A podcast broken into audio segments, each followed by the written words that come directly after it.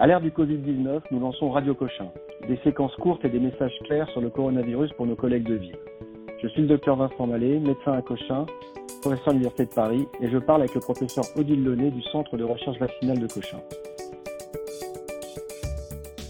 Professeur Launay, on est en pleine épidémie. Je suis médecin généraliste à Saint-Afrique dans l'Aveyron et j'écoute Radio Cochin. Je vois beaucoup et de plus en plus de patients avec de la fièvre et on me demande de prescrire des traitements que je ne connais pas. Où en sommes-nous de ces traitements? Qu'en est-il du vaccin? Alors, c'est une très bonne question. Euh, Aujourd'hui, malheureusement, euh, devant ce, nouveau virus, euh, nous n'avons pas de traitement qui ait démontré son, efficacité. Donc, il y a beaucoup de recherches qui sont actuellement en cours.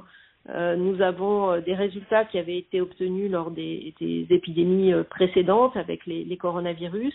Euh, mais actuellement, aucun des traitements euh, n'a euh, montré son efficacité. Nous avons des données d'efficacité in vitro, donc sur des cultures de virus, sur des cultures cellulaires, où un certain nombre de molécules ont montré qu'elles pouvaient avoir une activité antivirale, mais chez l'homme, nous n'avons malheureusement jusqu'à présent pas de, de données d'efficacité. Alors quels sont les, les traitements qui euh, sont euh, en cours d'évaluation, deux grands types de traitements, des molécules antivirales, donc qui agiraient directement sur la réplication du virus pour essayer de limiter sa diffusion et donc euh, de limiter le risque de survenue de, de formes graves, et puis des médicaments qui peuvent avoir une action qu'on appelle soit immunomodulatrice ou en tous les cas pour certains immunosuppressive et qui ont pour objectif euh, de lutter contre ce qu'on voit chez les malades qui s'aggravent euh, dans un deuxième temps et qui vont euh, présenter des lésions respiratoires extrêmement sévères.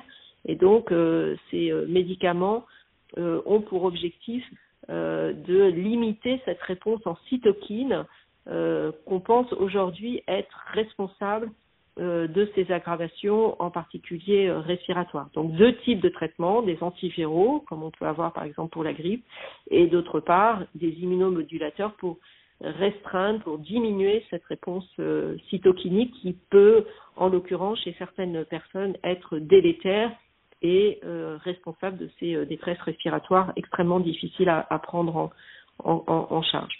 Alors un petit point euh, peut-être sur euh, l'hydroxychloroquine qui a fait beaucoup parler d'elle euh, au cours des derniers jours. Alors l'hydroxychloroquine, qu'est-ce que c'est? Ben, C'est un médicament qui était utilisé essentiellement dans le cadre du paludisme, donc avec une activité antiparasitaire démontrée.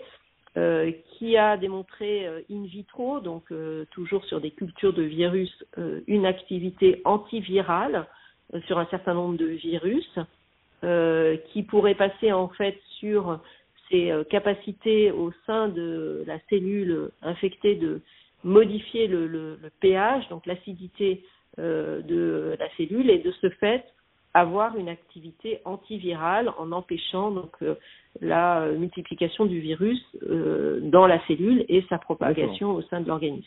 Mais pour l'instant, effet euh, d'acidification dans la cellule qui, qui, qui, limite la réplication du virus, qui l'empêche de se reproduire. Quoi. Voilà, exactement.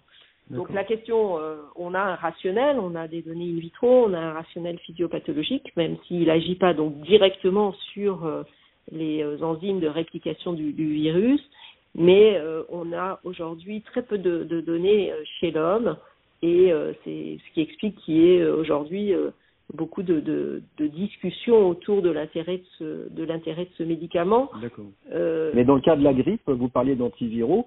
Pour les formes graves de grippe, il y a, de la, il y a des données euh, robustes montrant que de donner un antiviral antigrippal dans une forme sévère de grippe, ça modifie le cours de la maladie? Alors pour la grippe, on a euh, des inhibiteurs euh, de l'oseltamivir, hein, qui l'oseltamivir pardon, qui sont des inhibiteurs de la neuramidase, hein, qui empêchent donc euh, la, la, libération de nouvelles particules virales, hein, qui ont donc c'est un, une activité spécifique du virus, hein, c'est euh, spécifiquement, et on a des données en particulier qui ont été obtenues au moment de la grippe pandémique en 2009 qui ont montré que quand ce traitement a été administré précocement au cours de l'infection grippale, on avait une diminution de des passages en forme, de, des passages en réanimation et de la mortalité. Donc oui, pour la grippe, on a ces on a ces données. Pour l'hydroxychloroquine, si on avait des médicaments voilà équivalents qui marchaient à, l'instar de ces antiviraux pour la grippe, on peut espérer qu'en réduisant la charge virale, on pourrait réduire la transition vers les formes graves. On, peut pourrait espérer, on pourrait espérer, même si euh, le, coronavirus n'est pas un virus grippal. Hein. donc, euh, on, voit bien aujourd'hui que ça, n'est pas la même maladie. Euh, on voit bien que, par exemple, les, les personnes qui peuvent être atteintes par la grippe, par exemple les petits nourrissons ou même les adultes jeunes, ici, dans cette infection par le coronavirus, sont très très peu touchés par les formes graves. Donc, c'est pas le même virus. Et, et c'est pour ça qu'on a aussi des, des euh, approches thérapeutiques qui visent euh, à cette réponse cytokinique euh, qui paraît particulièrement sévère chez certaines personnes avec ce coronavirus, sans qu'on sache pourquoi. Peut-être des facteurs génétiques, aujourd'hui on ne sait pas. D'accord, donc ça c'est tout un versant de recherche pour essayer de comprendre le mécanisme lésionnel associé à l'infection au coronavirus, au Covid-19. Très bien. Et donc, qu'en est-il du vaccin? Combien de temps pour faire un vaccin? C'est quand même incroyable que depuis 2002-2003, il n'y ait pas eu de vaccin développé euh, contre ce virus. Alors, les, recherches vaccinales, euh, effectivement, euh, et également d'ailleurs les, les, recherches pour des, traitements ont, démarré dès 2003. Le, problème, en fait, c'est que ces recherches sur un plan des prises de risques euh, et, des investissements euh, qui sont euh, nécessaires ont fait que comme ces épidémies se sont arrêtées pour 2003, bah, les recherches se sont interrompues et donc on pour des enjeux peut regretter. On peut oui, on peut regretter aujourd'hui que on ait arrêté de, de financer ces, ces recherches qui, si elles avaient été poursuivies, pourraient nous permettre aujourd'hui d'avoir d'avoir des, des, vaccins et des traitements. Donc euh, évidemment, euh, les chercheurs ont repris euh, ces, ces, recherches qui avaient été mises en place au moment de, du SARS en, en, 2003 en particulier ou du MERS. Donc on, on a un certain nombre d'approches vaccinales hein, avec des, des, ce qu'on appelle des candidats vaccins qui ont été adaptés à ce nouveau virus qui a été très très vite séquencé. Donc on connaît très très bien maintenant ce virus, mais entre le moment où on identifie le virus et le moment où on peut, d'une part, démarrer des essais cliniques et d'autre part, avoir un vaccin à disposition, euh, il s'écoule un, certain temps puisque, bien évidemment, on doit euh, également apporter des, des, données en termes de sécurité du vaccin avant de pouvoir l'utiliser à large échelle. Et votre avis, c'est que c'est un vaccin compliqué à faire ou pas, euh, ce coronavirus? Bah, c'est difficile de répondre aujourd'hui puisqu'on ne connaît pas encore précisément euh, les mécanismes de l'immunité qui se mettent en place après l'infection. On n'a pas encore de données pour savoir euh, quelle est euh, la réponse immunitaire qui est nécessaire pour assurer une protection. On pense qu'il y a besoin, comme pour la majorité des, virus, d'une réponse en anticorps, mais on pense aussi, et c'était le cas pour la grippe ou pour d'autres virus respiratoires, on pense aussi que l'immunité cellulaire, donc la réponse en lymphocytes, euh, pourrait être importante. Donc les, recherches qui sont menées euh, sont menées autour de vaccins qui sont susceptibles d'induire à la fois une réponse anticorps, mais aussi euh, une réponse cellulaire pour éviter la propagation du virus. Donc voilà où on en est aujourd'hui. Euh, il y a des approches qui sont déjà avancées, en particulier en France. L'Institut Pasteur à Paris travaille sur un sur un candidat vaccin qui devrait être prometteur, mais les essais ne démarreront qu'au mois de septembre. Et à votre connaissance, des industries pharmaceutiques qui se lancent euh, spécialisées en vaccination, qui ont pris la main Il y en a? Alors, il y a un certain nombre d'industriels hein, qui ont euh, fait des annonces euh, avec des vaccins. il y a des gros industriels comme Sanofi ou comme Johnson, Johnson Johnson. Pfizer aussi a, a annoncé avoir signé un contrat avec une biotech qui fabrique un, un vaccin à base d'ARN messager.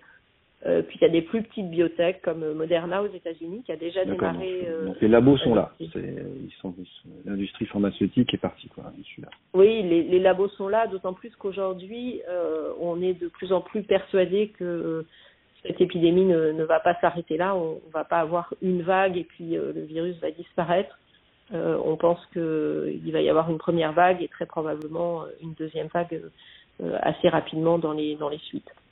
Très bien. Bah, écoutez, merci beaucoup pour vos enseignements. C'est beaucoup plus clair euh, dans ma tête. J'ai une dernière question.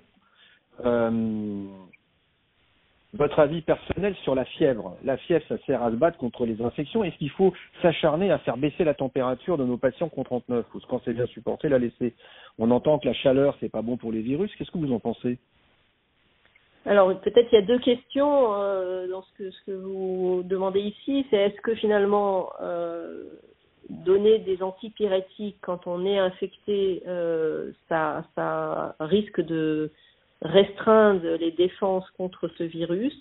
Euh, donc aujourd'hui, on n'a absolument pas d'éléments pour ça et je, pense que euh, faut traiter de façon symptomatique la fièvre, les douleurs. Les, gens en général ont, des douleurs musculaires, articulaires. Donc pour moi, il n'y a pas d'éléments pour contre-indiquer le, paracétamol. Par contre, les anti-inflammatoires non stéroïdiens doivent être évités. Euh, il y, a, des alertes pour dire que potentiellement ça peut favoriser les formes graves. Le, paracétamol, qui est un antipyrétique simple, qui n'agit pas euh, sur la, réponse immunitaire, doit être, doit être prescrit euh, si euh, on en a besoin, en respectant évidemment les, posologies, parce qu'il y a une toxicité hépatique qui est bien connue de ce, de ce médicament.